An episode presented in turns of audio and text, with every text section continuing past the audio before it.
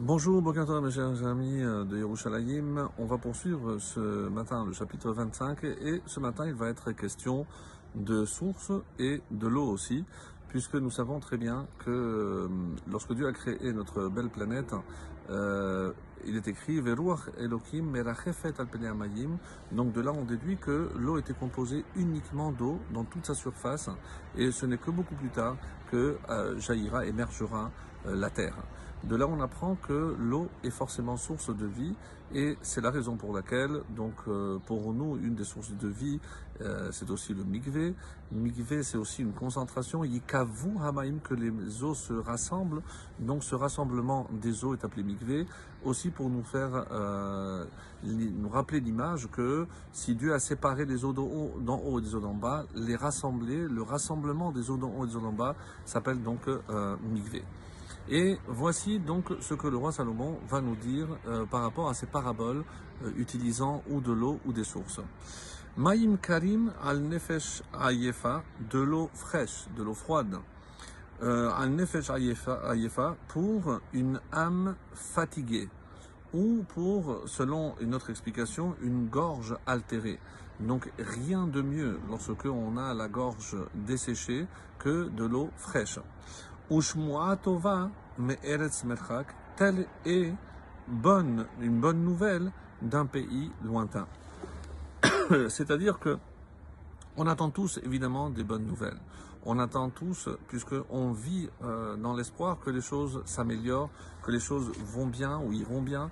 Et c'est euh, ce à quoi nous incite, nous invite ici le roi Salomon, c'est toujours garder notre optimisme.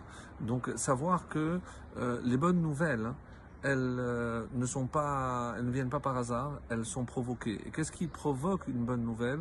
C'est l'état d'âme de la personne. De la même façon que je ne peux pas m'empêcher d'avoir la gorge sèche et que j'attends impatiemment de l'eau, euh, de l'eau justement fraîche pour euh, étancher ma soif, et eh ben ici il parle d'une âme fatiguée pourquoi? Fatigué parce qu'on est toujours en attente et l'attente est fatigante. On attend toujours quelque chose de mieux. Mais plutôt que de se euh, tourner toujours vers le futur et attendre que le futur soit mieux que le présent, donc il faut chercher le bien dans le présent et comme ça, hein, le, futur sera forcément bon. Bon, pardon.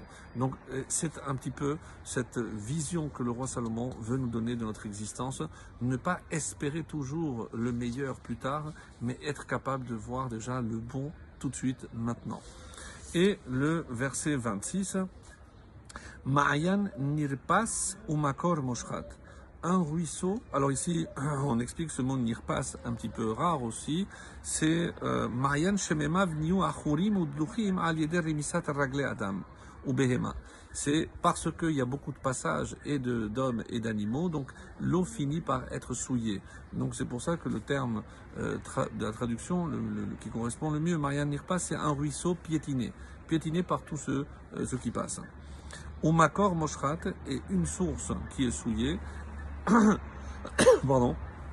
Évidemment que la source est là pour apporter de l'eau. Donc elle est là pour le bien-être de ceux qui viennent se désaltérer. Mais elle a été souillée, donc elle a été salie. Tzadik mat, et à quoi euh, le roi Salomon compare cela? Tzadik mat lifne.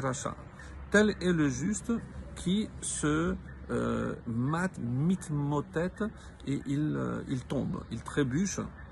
Tel est le juste qui trébuche lifne racha devant un méchant. Alors, plusieurs explications, comme on va le voir ici, euh, Rashi donne une explication. Tzadik motet miprina busarit ou mitrapes lifne racha. Pourquoi? Veyare al panav darko. Donc, qu'est-ce que ça veut dire qu'un tzaddik tombe devant un rachat C'est pas qu'il succombe à, évidemment à sa séduction, non. C'est que euh, il n'a pas été à la hauteur de faire des remontrances au rachat. Alors, on sait très bien que l'eau peut être bénéfique à un grand nombre. Donc, euh, chaque fois que j'ai l'opportunité, moi, parce qu'il parle ici d'un tzaddik, c'est-à-dire celui qui sait où se trouve la vérité, donc il veut apporter de l'eau. De l'eau, c'est la vie. La Torah est comparée aussi à l'eau. Donc, évidemment, on, on retrouve tous ces, tous ces exemples-là. Et la Torah a aussi été comparée au miel. Donc, l'eau est là pour abreuver, pour apporter du bien aux hommes. Et ça rejoint ce qu'on disait. Donc, le bien, c'est dans la Torah que je dois le chercher. Ou, comme le dernier verset qu'on va voir, Achol, le 27, Achol devash harbot lotov. Manger beaucoup de miel n'est pas bon. Je cherche la douceur, je cherche le plaisir, mais on sait très bien que lorsque on mange quelque chose de doux en excès, finalement ça termine par euh, être euh, repoussant. Vecheker kevodam kavod, et qu'est-ce qui n'est pas bon non plus, c'est rechercher des honneurs excessifs. Or, celui qui court derrière des honneurs, donc passe à côté de l'essentiel. On voit bien que l'eau est essentielle à la vie, comme la Torah. Malheureusement, lorsque je vais aller chercher des plaisirs, c'est sûr que la Torah m'apporte la douceur, puisqu'elle est comparée aussi au miel. Ah, alors peut-être trop de Torah, c'est pas bon? Non. Trop de plaisir, lorsque je ne cherche, ou alors si je ne cherche la Torah que pour le plaisir qu'elle me procure, ça c'est pas bien, parce que je peux le faire aussi pour avoir des honneurs. Donc, attachons-nous à la vérité. Excellente journée.